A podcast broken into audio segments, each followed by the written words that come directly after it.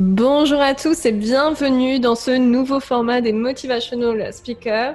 Donc aujourd'hui, j'ai la chance, l'honneur euh, du coup de donner la parole à Alexandre Cormont. Donc euh, Alexandre qui va se présenter. Euh, donc peut-être que vous le connaissez pas actuellement, mais en tout cas c'est quelqu'un quand même de connu. Hein. J'ai vu que tu étais suivi par plus de 700 000 personnes quand même sur les réseaux, si c'est pas plus. Alors 700 000 sur Facebook, ouais. Sur Facebook, pardon. Donc voilà. Alors, euh, Alexandre, euh, est-ce que tu peux te présenter? Moi, j'ai compris que tu étais coach sur tout ce qui était relations amoureuses. Est-ce que tu peux nous en dire plus peut-être? Yes, avec grand plaisir. Bah, déjà, merci d'avoir pensé à moi. C'est très cool de ta part. Euh, effectivement, j'ai un métier qui est atypique depuis 2007. Donc, je suis love coach, coach en amour. J'ai développé un cabinet de coaching en France. Je suis parti m'installer aux États-Unis en 2016 pour développer ma philosophie à l'international. Donc, je parlais pas un mot d'anglais, donc c'était un petit peu compliqué au début. Et puis là, aujourd'hui, ça fait 5-6 euh, ans que je suis installé, donc c'est assez cool. J'ai aussi développé au Brésil, en Espagne. Là, je suis en train de le faire en Italie. Donc ça, c'est mon activité principale. Et puis à côté de ça, je fais aussi du coaching en développement personnel et du coaching pour des entrepreneurs, des coachs qui ont envie de développer un petit peu leur activité. Donc j'essaie d'avoir euh, du coaching général. On commence à dire life euh, business coach, un petit peu de tout. Et ça me permet d'avoir un bon équilibre entre ces trois, trois domaines. D'accord. Alors, je vais revenir peut-être déjà sur ton activité de love coach. Qu'est-ce que, qu'est-ce que tu fais de manière concrète? Est-ce que c'est à l'état de séduction du couple? Comment ça s'organise? Bah, figure-toi que c'est à peu près tout, parce que c'est vrai que ça fait 15 ans maintenant que je fais ça, donc je, je coach à la fois en matière de séduction, mais aussi on peut parler de développement personnel, de confiance en soi, de timidité. Euh, si je vais, quand même te prendre peut-être les domaines les plus, euh, les plus larges. Le premier domaine, je pense, sur lequel je travaille, c'est la dépendance affective. C'est-à-dire vraiment le fait d'aimer une personne un peu trop, de s'oublier, de ne pas avoir confiance en soi. Donc ça, c'est un domaine très important pour moi. Le deuxième domaine, c'est tout ce qui est euh, l'idée d'avoir un couple heureux, un mariage heureux. Il y a beaucoup de personnes qui viennent me voir parce que leur couple est en perdition. Donc soit à deux, soit tout seul. Et puis le troisième domaine, là où je me suis spécialisé, c'est vraiment euh, du love coaching pour les femmes qui veulent trouver l'amour. Alors ça, c'est un petit peu spécial parce que c'est vrai que quand je me suis lancé en 2016, j'étais axé que vers les hommes. Et puis, au bout d'un certain temps, il y a quelques femmes qui sont venues vers moi pour me demander des conseils. Et j'ai fait un pivot puisque j'ai décidé de me concentrer que sur la gente féminine. Euh, en tout cas, beaucoup de mes vidéos sont vraiment pour les femmes. Et c'est vrai que j'ai compris que dans l'amour, on peut avoir besoin du conseil du sexe opposé d'une certaine façon. Donc, je pense que c'est ça qui m'a permis d'avoir une envolée d'abonnés sur YouTube et puis de coaching aussi. Et petite question, du coup, ces femmes qui sont venues te voir, est-ce que tu les coaches de la même manière que, que des hommes En fait, quel conseils tu leur donnerais? Alors, il y a un petit peu de subtilité par rapport au sexe parce qu'on sait qu'on n'est pas forcément euh, identique en tant qu'homme et en tant que femme. Mais euh, moi, je me suis aperçu qu'il y avait beaucoup de femmes qui avaient un comportement masculin et des hommes qui avaient un comportement plus, dit plus féminin. Donc, en fait, je dirais que mes conseils sont vraiment personnalisés à chaque personne. Et c'est ça la force de ma philosophie, c'est de ne pas rentrer dans des préconcepts, mais vraiment de s'adapter à chaque situation. Donc, je ne pourrais pas vraiment répondre à ta question pour te dire ce que je vais leur transmettre. D'une manière générale, les femmes que je coach, elles se lancent un poil trop vite dans une relation. Elles vont vraiment s'investir, baisser leur garde, ce qui les rend vulnérables et ce qui leur crée un manque de confiance qui amène la dépendance affective. Donc, c'est sur ces schémas-là qu'on va travailler en général. Ok, d'accord. Euh, et justement, en parlant de dépendance affective, euh, est-ce que tu pourrais préciser peut-être euh, le schéma que tu vois chez ces femmes parce que chez des personnes euh, dans mon audience notamment qui sont hypersensibles, c'est vrai que c'est des questions qui reviennent beaucoup. Euh, et comment est-ce que, euh, si moi, imaginons, je suis dans la dépendance affective, comment je fais pour me pour rétablir cette situation, pour m'en sortir, quoi? Ah, c'est une bonne question et c'est vrai que j'ai pas mal de personnes qui sont aussi hyper, hypersensibles au potentiel, qui, qui, vont venir vers moi pour me poser la question de la gestion des émotions, surtout en période de dépendance. Et c'est pas facile d'y répondre. Donc, je dirais que le schéma habituel, c'est je rencontre une personne. Au début, je suis un peu sur mes gardes parce que j'ai été blessé en, amour, parce que je sais qu'il faut que je prenne mon temps, je sais qu'il faut que je contrôle un petit peu mes émotions. Et puis, euh, homme comme femme, il y a un moment donné où on baisse la garde d'une certaine façon, où on se lâche. On a juste envie d'être avec la personne, on a envie de passer du bon temps. Et puis, on, sans s'en rendre compte, on tombe dans une forme de dépendance affective. L'image que j'ai souvent, c'est bah, j'ai annulé mon cours de sport, j'ai annulé ma sortie avec les copines, parce que à ce moment-là, il ou elle voulait me voir. Donc, la dépendance affective, c'est quand notre monde commence à tourner autour d'une seule personne, que notre bonheur, voire même notre morale du moment, est conditionné par l'autre. Et c'est possible quand on a envie de bien s'investir, quand on a envie de créer une relation, quand on a envie de construire quelque chose. Ce qui se passe à ce moment-là, c'est qu'on se dit, il faut que je sois parfait. Il faut que je me donne à 200%. Alors qu'aujourd'hui, je pense que les relations sentimentales, pour qu'elles fonctionnent, il faut un équilibre de vie personnelle. Donc, pour te répondre, en tant qu'hypersensible, je pense qu'il y a beaucoup de pensées qui arrivent beaucoup plus à la minute qu'une personne peut-être, entre guillemets, lambda ou normal, je sais pas comment on pourrait appeler ça. Mais en tant qu'hypersensible, il y a beaucoup plus d'émotions qui arrivent, donc beaucoup plus de pensées, donc beaucoup plus de peur, et que derrière nos actions sont aussi beaucoup plus tournées vers l'autre. L'idée, c'est de se recentrer sur soi via, bah, déjà en travaillant avec toi, en travaillant sur la compréhension de nos émotions. Moi, ce que je recommande très souvent, c'est la PNL, l'hypnose, pour aussi avoir une meilleure compréhension de nos schémas internes. Et puis après, les, sessions classiques, ça va être le sport, la méditation, le yoga. Ce que je vais imposer aux personnes, c'est d'avoir un emploi du temps pour compartimentaliser leur vie aussi. Donc, il y a du temps pour le ou la chérie, il y a du temps pour la famille, il y a du temps pour les amis, il y a du temps pour soi. Ça, on le prend plus quand on est en couple et en dépendance affective. Le fait d'avoir de la conscience dans tout ça, en général, ça permet d'en sortir. Juste d'avoir un petit peu de conscience et de maîtrise et d'avoir un emploi du temps, parce que la dépendance affective, c'est pas non plus une maladie. Faut pas le voir comme quelque chose de, de toxique ou de négatif c'est euh, voilà, tout le monde, en tout cas moi je suis passé par là. Et puis, une fois qu'on met un petit peu de conscience, qu'on se réadapte, on voit qu'on peut très bien être heureux en couple et dans tous les autres domaines de notre vie. Que c'est OK de le faire, la société a évolué, je pense que c'est euh, aujourd'hui tout à fait possible voilà, je, pense, je pense que ça répond à ta question, j'espère. Et, est-ce que derrière la dépendance affective, euh, moi je m'aperçois que des fois, tu as, aussi des manques, tu vois, les principales, euh, je sais pas si tu as lu euh, le, livre très connu de Lise Bourbeau, Les cinq blessures de l'âme, tu sais. Et c'est vrai mhm. que moi je repère souvent que derrière la dépendance affective, il y a quand même des fois des, des manques, des fois des blessures, en fait, peur du rejet, peur de l'abandon, etc., qui fait qu'on va s'accrocher en quelque sorte à l'autre aussi pour pour avoir davantage euh, d'estime de soi également. C'est exactement ça. C'est-à-dire que la dépendance affective, pour moi, elle peut venir de deux facteurs. Le premier facteur, c'est ce que tu viens de transmettre, c'est-à-dire les blessures du passé, parce qu'on a tout simplement peur de les revivre et que notre cerveau les a gardées en tête. J'appelle ça les cicatrices invisibles. On les voit pas, mais ça laisse des cicatrices. Et du coup, quand on est en couple, au début, ça va parce qu'on se contrôle, parce qu'on met de la conscience dessus. Puis au moment où on commence à s'attacher, bon, bah là, les peurs et les enjeux, forcément, continuent, commencent à grossir. Donc, c'est un peu plus difficile à contrôler. Et il y a un deuxième type, je pense que ça a été pour moi ma dépendance affective. J'ai pas vraiment eu de blessure du passé. J'ai eu des parents formidables, j'ai eu une vie euh, géniale, beaucoup de conscience et de force grâce au sport aussi. Le basketball que je faisais, j'avais un préparateur mental dès l'âge de 11-12 ans. Par contre, j'ai eu deux parents qui étaient tellement extraordinaires, qui m'ont tout donné. Et j'ai cette pression de la société qui dit que quand tu es en couple, il faut tout donner à l'autre parce que c'est comme ça que tu vas construire un couple fort, que quand je suis rentré dans mes premières relations, j'étais en dépendance dans l'envie de trop bien faire. Donc, pas forcément lié à une blessure, mais plutôt à une pression sociétale. Donc, ça, c'était ma dépendance affective à moi. Mais sur ce que tu me transmets, je pense que tu as 100% raison parce que la majorité des dépendances viennent des cicatrices, des blessures du passé et de la peur de les revivre, forcément. Et toi, comment tu as fait du coup en étant, en donnant tout à l'autre pour réussir à, peut-être prendre du recul, à te retrouver aussi toi? Alors c'est pas une, c'est pas facile. Il y a eu un moment donné où j'ai pris une grosse claque et euh, je me suis dit, ok, il y a un truc qui va pas. Je suis pas heureux quand je suis pas avec ma compagne. Qu'est-ce qui se passe? Et donc j'ai décidé de passer par une étape de célibat d'un an et demi donc, quand je dis célibat, c'est-à-dire vraiment aucune relation, aucune relation sexuelle, aucune séduction, rien. Et j'ai compris au bout d'un an et demi que je pouvais très bien passer du temps avec mes amis, avec mes parents, euh, à faire mon sport, à aller euh, à la fac, etc. Et à être heureux tout simplement, en fait, sans avoir besoin de quelqu'un d'autre pour me complémenter. Alors qu'avant, ça pour moi, c'était inimaginable. Je ne pouvais pas être heureux si j'étais pas en couple.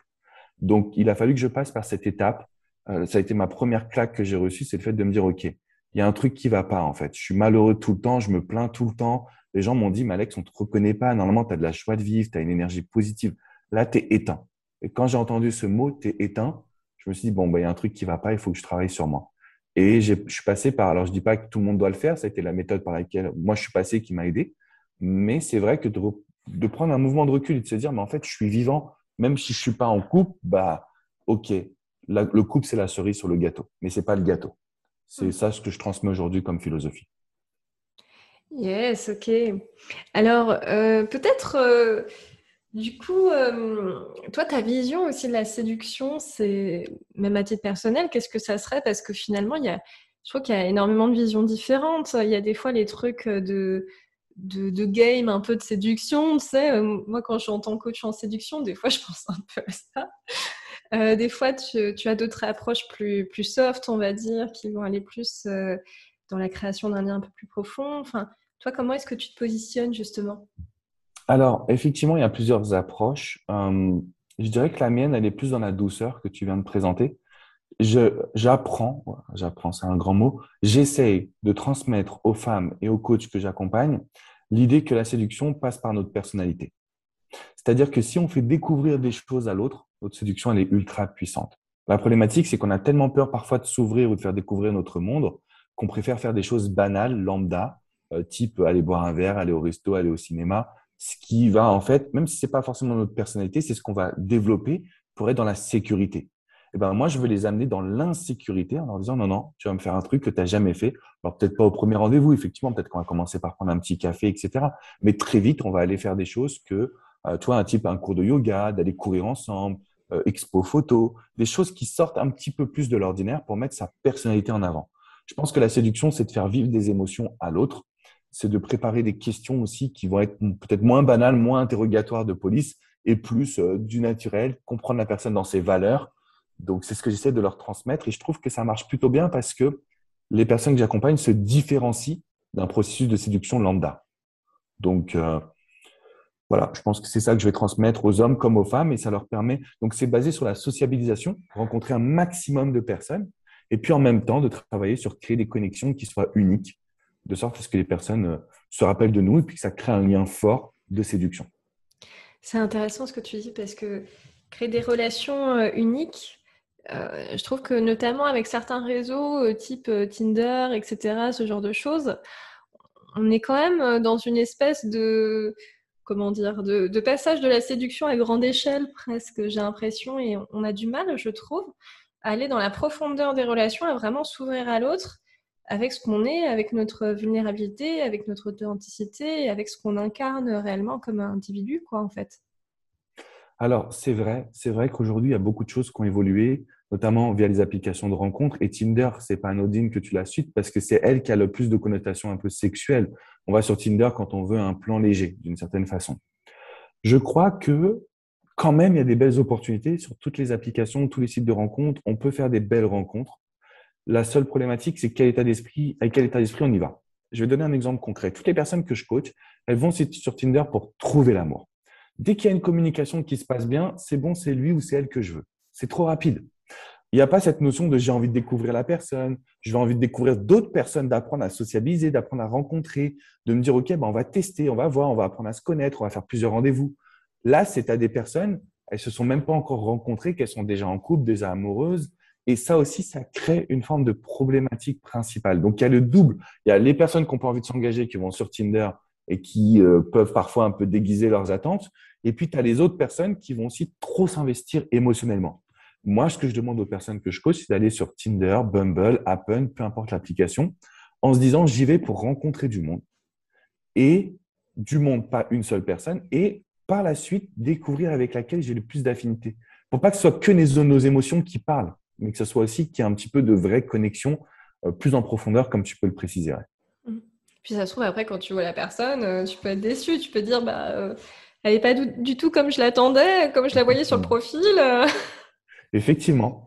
Et là, il y a cette philosophie que je développe qui est la désillusion. C'est-à-dire qu'en fait, on a une personne, ça ne se passe pas comme on veut. On se dit, ah, c'est trop dur, j'arrête tout. Puis trois mois plus tard, on revient. Et puis une seule personne. Je crois vraiment à la sociabilisation, le fait de rencontrer du monde je trouve que c'est l'étape qui nous permet de ne pas faire de fixation. Quand on fait une fixation sur une seule personne, on met tous nos œufs dans le même panier. Ça ne veut pas dire qu'on va coucher, avoir plein de relations avec plein de personnes, mais simplement apprécier, rencontrer du monde. C'est ce qui nous manque aujourd'hui dans notre société. On est trop focus sur une seule personne à chaque fois. j'ai l'impression qu'on est beaucoup sur cette idée aussi d'attente, que dès qu'on rencontre, moi, je le voyais sur ce type de réseau euh, où on a l'impression que dès les premiers instants, il y a des attentes, il y a, que ça soit d'un côté ou de l'autre, que ça soit, comme tu disais, des relations courtes ou longues, en fait. Mhm. À chaque fois, et c'est pas des, des, rencontres désintéressées, en tout cas. Non, c'est exactement ce que tu dis. imagine-toi la pression qu'on se met sur les épaules quand on est hypersensible et qu'on va à un premier rendez-vous, il y a de l'enjeu. C'est là où on est vraiment, euh, on se met trop de pression, trop de, ouais, il y a trop de peurs qui vont ressurgir. Et après, on, a des comportements qui sont plus nous-mêmes, on n'est plus nous-mêmes d'une certaine façon. Ouais. Ok, ok. Euh, et juste pour, savoir, c'est plus des hommes ou des femmes aujourd'hui qui viennent te voir? C'est plus les femmes parce qu'effectivement, dans mon discours, je me suis plus orienté vers la jante féminine. Donc, ce qui est marrant, tu vois, dans mon équipe, j'ai euh, deux autres coachs masculins et une coach féminine. Et c'est vrai que les hommes vont vers la coach féminine, les, femmes vont, viennent vers nous en tant qu'hommes. Je pense qu'il y a ce besoin de ou cette envie plutôt de discuter avec une personne du sexe opposé, peut-être pour mieux comprendre les hommes pour vous, mesdames, ou, euh, ou inversement pour vous, messieurs. Mais voilà, l'idée, c'est que moi, j'accompagne plus de femmes aujourd'hui quand même. Ok, ça marche. Alors, je voulais revenir parce que j'ai vu que tu, travaillais aussi sur euh, tout ce qui était entretien d'une relation, le fait de faire durer également une relation par la suite, parce que là, on a, on a vu un petit peu la, séduction, mais bon, après, il faut quand même euh, de préférence que la relation a dure. C'est mieux. Pour, toi, ça serait quoi les, clés justement euh, si j'ai envie de faire durer ma relation? Bah, En fait, je pense que la première clé, c'est quand même de bien être centré sur soi. Et ça, c'est euh, la clé un peu bizarre parce que justement, on, veut, on se demande comment communiquer, comment alimenter la flamme dans le couple, comment, euh, comment faire pour qu'on ait des bonnes relations intimes. Tout ça ce sont des bonnes questions qui sont importantes, mais d'abord, ça part de nous. C'est d'avoir une vie personnelle dans laquelle on s'épanouit, d'avoir une vie personnelle dans laquelle on garde une énergie positive. Donc, je dis souvent 1 plus 1 égale 3. Donc, on a chacun nos personnalités. Le couple est une entité. Donc, avant de se centrer sur le couple, il faut être centré sur soi pour pas s'oublier, pour pas tomber dans la dépendance affective comme on l'a vu euh, tout à l'heure. La deuxième clé, qui est une clé que je juge un peu, euh, tout le monde en parle, mais c'est vrai que moi j'ai du mal à la comprendre avant de faire ce métier, c'est la communication ouverte. Aujourd'hui, si on veut avoir un couple heureux, on ne doit rien garder pour soi. Par contre, il y a des façons de communiquer. Et on est, c'est vrai que quand on est dans l'émotion, on a tendance à beaucoup faire de reproches, alors qu'on est du coup dans une communication un peu violente il faudrait aller plus vers, plus vers une communication non violente, basée sur des questions, basée sur des ressentis, euh, basée sur des explications aussi pour transmettre à l'autre vraiment ce qu'on a sur le cœur. Donc, je pense que la communication ouverte, c'est un point qui peut sembler banal, mais qui est vraiment, vraiment important. Le troisième point, tu me diras si c'est suffisant ou si tu veux qu'on en discute plus, mais pour moi, c'est aussi le point le plus important. C'est-à-dire que tous les couples que j'ai accompagnés, aidés, tous pardon, repartent avec cette règle une action nouvelle chaque semaine. Parce qu'en fait, on a besoin de, faire vivre nos émotions positives, de créer de la dopamine dans notre cerveau. Et plus on vit des nouvelles choses, plus on se réinvente. Parce que la routine, c'est une cause avec la dépendance affective, ce sont les deux causes de rupture, de divorce, de séparation. Donc, on a beaucoup parlé de dépendance. C'est pour ça que je dis, recentrez-vous sur vous pour pas être en dépendance. Et le deuxième point, c'est que si on fait une action nouvelle, ça peut être de cuisiner un petit plat de, ça peut être de faire une randonnée, ça peut être de se retrouver pour un massage, etc., etc. Alors qu'on n'a jamais fait. Bon, au bout d'un moment, on a peut-être presque tout fait, mais juste de casser cette routine du quotidien, c'est le meilleur moyen d'alimenter un couple parce qu'on reste sur des émotions positives. Ok, ok, ok. Euh, donc là, on a parlé de la relation euh, en tant que telle. Donc on va passer peut-être à la phase d'après, la rupture. Ça, c'est pas fun. Ça, c'est pas fun du tout. Mais euh, voilà. Donc, a priori, si on t'a pris comme coach au moment de la relation, tout va bien. Imaginons. Il fallait le prendre avant, effectivement. Voilà. Il fallait prendre avant. Imaginons, moi, aujourd'hui, par exemple, je viens de rompre.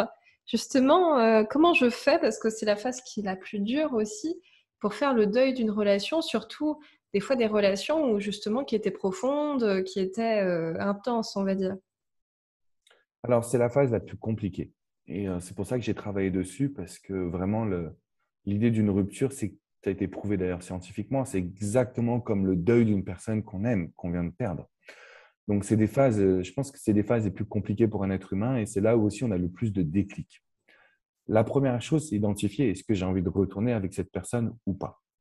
Parce que parfois, il y a des ruptures qui sont bonnes, qui sont saines, la relation n'est pas totalement épanouissante. Même si on a des sentiments pour cette personne, si on n'est pas compatible, bah, il faut peut-être se poser la question de savoir est-ce qu'on a, vraiment envie de retourner dans cette histoire et dans cette relation. Ce que bah, parfois, ce n'est pas forcément tout le temps le cas. Donc, c'est d'identifier est-ce que j'ai envie de vraiment de repartir dans cette relation. Après, il y a trois choses qui vont expliquer la souffrance d'une post-rupture. La première, c'est, euh, comme tu l'expliquais, la perte de nos projets. C'est-à-dire qu'en fait, on a des projets avec cette personne et si on se retrouve seul, bah, finalement, on ne sait plus où on va. Donc, c'est de redéfinir des projets personnels, des choses qu'on a vraiment envie de faire. Le deuxième élément, ce sont les habitudes du quotidien, parce qu'on aime bien recevoir nos petits textos du matin, euh, savoir qu'on peut compter sur une personne, que si ça ne va pas, on peut l'appeler. Là, c'est délicat parce qu'on se retrouve, entre guillemets, seul. Pas vraiment. On a toujours des amis, une famille, il faut reconstruire ce cercle reprendre du temps avec les personnes qui nous entourent, parce que même si on se remet ensemble avec l'autre personne, il faudra garder cet équilibre. Et le troisième point, c'est de se dire qu'on va devoir tirer un trait sur le passé. Souvent, ce que je vois, c'est qu'il y a des personnes qui ont énormément investi, qui se disent mais non, mais c'est pas possible, j'ai pas fait tout ça pour rien. Bon, c'est jamais pour rien déjà, parce qu'on a investi dans une relation, c'est aussi pour soi. Mais c'est vrai qu'il faut euh, se poser les bonnes questions par rapport au passé, se dire que il y a des raisons à une séparation, toujours. Qu'est-ce qui s'est passé? Qu'est-ce qu'on peut en tirer comme leçon? Et qu'est-ce qu'on ne refera plus jamais dans le futur. Pardon? Une fois qu'on a la réponse à ces questions, on peut soit tenter la reconquête, soit se dire, OK, bah, je suis prêt à me reconstruire, ça va prendre un petit peu de temps, je suis OK avec ça. Il ne faut pas lutter contre nos émotions négatives, surtout post-rupture, et se dire, bon, bah, on va aller de l'avant. Mais je crois que le plus important, c'est de se recréer des projets, se redonner une vision d'avenir, parce que sinon, on va déprimer, déprimer, déprimer. Notre quotidien n'a plus la même saveur parce qu'on ne sait plus où on va. Et si on ne sait pas où on va, bah, c'est la déprime assurée. En général, c'est ce que je vois. Et d'un point de vue reconquête, le fait de prendre un petit peu de temps, généralement, on commence par une lettre manuscrite pour transmettre tout ce qu'on a compris, appris. C'est un peu ce que j'appelle la lettre d'électrochoc. C'est voilà, merci pour la claque que tu m'as mise. Voilà ce que j'ai fait de mon côté. Ça me ferait plaisir qu'on se reconnecte. Et après, bon, il y a plein de situations potentielles, mais on commence généralement par boum, arriver avec, c'est pas je t'aime, je veux te récupérer, donc c'est pas égocentrique, c'est waouh, voilà la claque que j'ai prise, voilà ce que j'ai compris, analysé, et puis maintenant je voulais te le transmettre. Ok. Est-ce que c'est une bonne chose après de se remettre avec son ex? Parce que c'est quand même, euh, comment dire, si la relation a une fin, c'est qu'il y a peut-être des raisons, effectivement. Alors, c'est une très bonne question et souvent j'entends ça, mais Alex, c'est n'importe quoi, c'est comme ravaler son vomi, mais c'est débile. Euh, je ne suis pas totalement d'accord avec ça. Est-ce que tout le monde doit se remettre avec son ex? La réponse est non. Il y a des relations qui sont toxiques et ça m'arrive de dire à des coachés, non, tu ne devrais pas retourner dans ça. Là, ce n'est pas sain. Si vous ne si vous faites pas un travail tous les deux sur vous-même, vous allez repartir effectivement dans les mêmes problèmes. Mais pour être honnête avec toi, je dirais que dans 80% des cas, la rupture, ça a, tellement créé un électrochoc chez la personne que je coach que les erreurs du passé sont mises de côté. Par exemple, si tu es je coach des hommes, un peu plus d'hommes d'ailleurs dans, le cadre de la rupture, mais si les hommes se mettent dans une phase de se dire j'ai délaissé ma femme, bah, peut-être qu'il a eu un électrochoc et peut-être que ça va être sain, effectivement, qu'ils se retrouvent tous les deux, qu'ils sauvent leur famille, qui voilà, je pense qu'on a tous le droit à l'erreur et qu'on a tous le droit au changement. Et dans 80% des cas, c'est très sain. Donc c'est pour ça que moi, je crois au fait que c'est tellement douloureux une rupture qu'on se remet en question pour de vrai. On n'est pas en train de jouer un rôle, c'est pas égocentrique sur oui, je veux revenir juste pour reprendre le contrôle et puis après je vais le ou la requitter. Il n'y a pas de ça. Pas, pas dans ma philosophie, pas les personnes que je coach. Moi, c'est écoute, Alex, j'ai merdé, je ne me rendais pas compte que j'ai trop travaillé, je ne me rendais pas compte que j'ai délaissé ma femme ou mon homme, je ne me rendais pas compte que j'étais en dépendance, je me rendais pas compte qu'après 30 ans de mariage, bah, il fallait alimenter la petite flamme et qu'on n'avait plus de relations sexuelles depuis des années. Voilà, ce genre de choses, c'est ce que je vois au quotidien. Et je pense que c'est sain de se remettre avec la personne qu'on aime si on a changé, qu'on devient la meilleure version de soi-même. C'est le challenge. Ok. Et euh, moi, je voulais savoir à partir de quand est-ce qu'une relation euh, va être euh, dysfonctionnelle, c'est-à-dire effectivement elle, ne marche pas trop bien, mais voilà. Et à partir de quand vraiment c'est une relation qui devient toxique, où vraiment faut faut partir et pas regarder en arrière, quoi. Je pense que ça c'est vraiment des réponses personnelles parce que c'est à nous de définir ce qui est bien, ce qui est mal basé sur mon expérience, je te dirais une relation est dysfonctionnelle quand on n'est pas forcément compatible. C'est-à-dire qu'on a des attentes différentes, des profils différents, qu'on fait des efforts mais que ça ne fonctionne pas vraiment. Et elle devient toxique quand on est dans une relation à sens unique. Tu as une personne qui se bat et l'autre qui prend. Tu as une personne qui se bat et l'autre qui culpabilise, enfin, qui fait culpabiliser en disant Oui, mais regarde, c'est toujours pareil avec toi. Donc ça devient toxique quand on a une personne qui ne fait pas d'efforts, qui n'essaie pas de se remettre en question, qui n'essaie pas de comprendre l'autre, euh, souvent, la frontière, on pourrait penser qu'elle est mince, mais en fait, elle est très visible.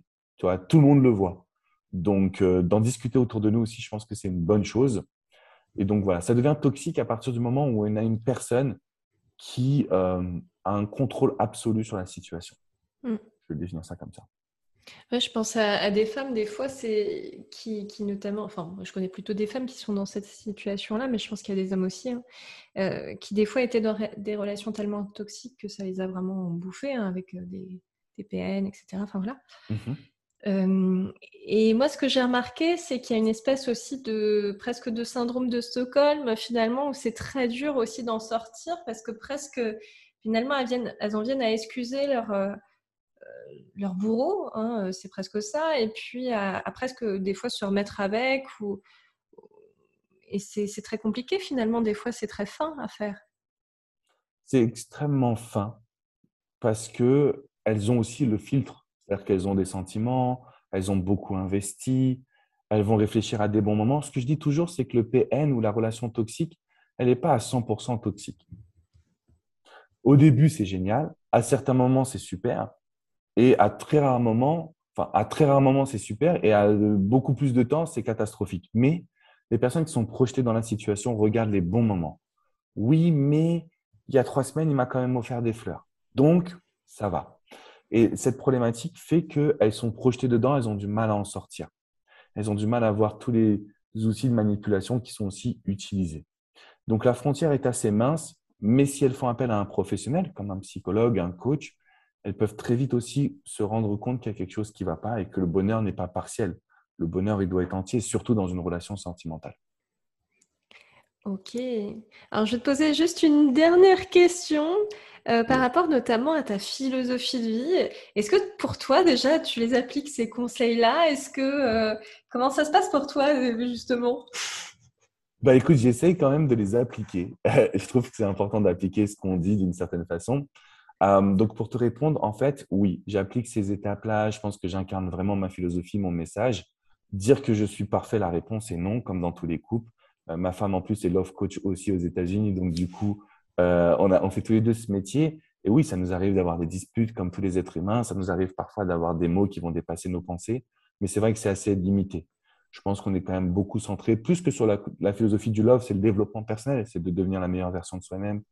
Donc, euh, pour te répondre, euh, voilà, ça n'a pas été facile pour moi la communication ouverte, mais pas que dans mon couple, hein, avec les personnes avec qui je collabore, avec ma mère, avec mon frère, avec les gens qui m'entourent, mes potes. Euh, j'essaie d'être à 100% authentique et ça a été un gros, gros, gros challenge pour moi. Donc, je prends conscience que quand on en parle, ça peut être, comment dire, ça peut être facile à comprendre mais difficile à appliquer puisque du coup, c'est comme ça que moi je le ressens. Mais je trouve que c'est quelque chose qui donne vraiment du sens à notre vie. En tout cas, moi, ça m'a beaucoup aidé dans mes relations sentimentales, dans mes relations personnelles et professionnelles aussi. Donc, ouais, j'essaie d'appliquer vraiment ce que je transmets parce que à la fois pour moi et pour les personnes que je coach, je vois des transformations. Donc ça, c'est un petit message qui est important, je pense, surtout pour les personnes qui sont hypersensibles. J'ai l'impression que toujours elles viennent vers moi, elles me disent oui, mais moi je suis hypersensible, comme si c'était une maladie, comme si elles avaient un problème gravissime, euh, incurable. Ok, vous êtes hypersensible, mais ça ne veut pas dire qu'il n'y a pas de solution. Ce sera peut-être un peu plus long que pour des personnes entre guillemets lambda ou qui ne sont pas hypersensibles, mais c'est pas une. Soit c'est une cause d'excuse parfois, Soit c'est euh, mais j'y arriverai jamais, alors que pas du tout. Je pense qu'on peut très bien vivre ces émotions, qu'on soit hypersensible ou pas. Euh, Aujourd'hui, il y a des solutions, elles existent. Il faut les travailler, les pratiquer. Par contre, c'est un travail de tous les jours. Voilà, moi, ça fait 15 ans que je fais ça. Je fais encore des erreurs. Il faut savoir faire face à ces erreurs et se dire, OK, bah, je vais évoluer, je vais changer. C'est comme ça que je perçois les choses. Puis peut-être, euh, moi je sais que le fait d'être hypersensible, j'en suis fière parce que ça me permet d'établir des connexions aussi qui vont être beaucoup plus profondes, qui vont être beaucoup plus, euh, comment dire, ouais, qui des vraies connexions émotionnelles qui sont juste incroyables en fait. Donc ah, euh, c'est une force. C'est ce que je vois. C'est ce que je vois. Alors moi je pense pas être hypersensible. Je pense avoir une grande sensibilité, mais pas forcément hypersensible. Mais je vois avec les personnes qui sont hypersensibles, j'ai des flashs avec des amis la connexion qu'on a, elle est hyper profonde. Le mot que tu as employé, profond, c'est hypersensibilité égale profondeur. Et ça, c'est un énorme atout. Alors, c'est sûr que quand ça va pas, bah, vous prenez peut-être, vous avez beaucoup plus d'empathie, donc forcément, vous ressentez les émotions aussi plus fortement. Mais quand ça va bien et la relation que vous créez avec les personnes euh, générales, je trouve que c'est des relations qui sont ultra profondes. Et ça, et en tout cas, moi, je vois que les relations sociales, c'est ce qui me permet d'avoir le plus de bien-être et de bonheur. Donc, euh, en étant hypersensible, en ayant des relations profondes, bah, c'est un accès au bonheur qui est juste euh, hyper puissant. C'est trop beau. Top. Alors, où est-ce qu'on peut te retrouver, Alexandre, pour les personnes qui seraient intéressées par, tes services, justement? Comment est-ce qu'elles font pour te connaître et pour, pour prendre rendez-vous avec toi ou je sais pas? Bah écoute, c'est super sympa de me, proposer ça. Moi, c'est très très simple. Tout est sur mon nom, Alexandre Cormon. Donc, euh, vous pouvez me retrouver sur YouTube, sur Facebook, sur Instagram. Mon site internet, c'est alexandrecormon.com. Donc, euh, voilà, j'essaie de publier. Moi, je suis beaucoup sur la vidéo. Euh, et puis, ah si, je vais peut-être glisser un petit podcast écrit à légende qui est plus petit que le tien, du coup, Laura, mais, mais je me développe petit à petit. Donc, écritalégende.com, c'est un projet de développement personnel sur lequel j'essaie d'apporter un petit peu de motivation et de boost. Donc, voilà, ça aussi, c'est possible. Top. Bah, je te remercie énormément, Alexandre, pour ce podcast. Et franchement, c'était un vrai plaisir euh, de t'avoir euh, ici à, l'antenne, enfin, sur le podcast. Quoi. Merci à toi. Ça m'a beaucoup touché d'avoir ton invitation. Ça me fait très plaisir de participer à ce beau projet. Bah, je te remercie beaucoup. Merci à tous également de nous avoir écoutés. Et je vous dis à très bientôt pour un nouvel épisode des Motivational Speakers. Au revoir.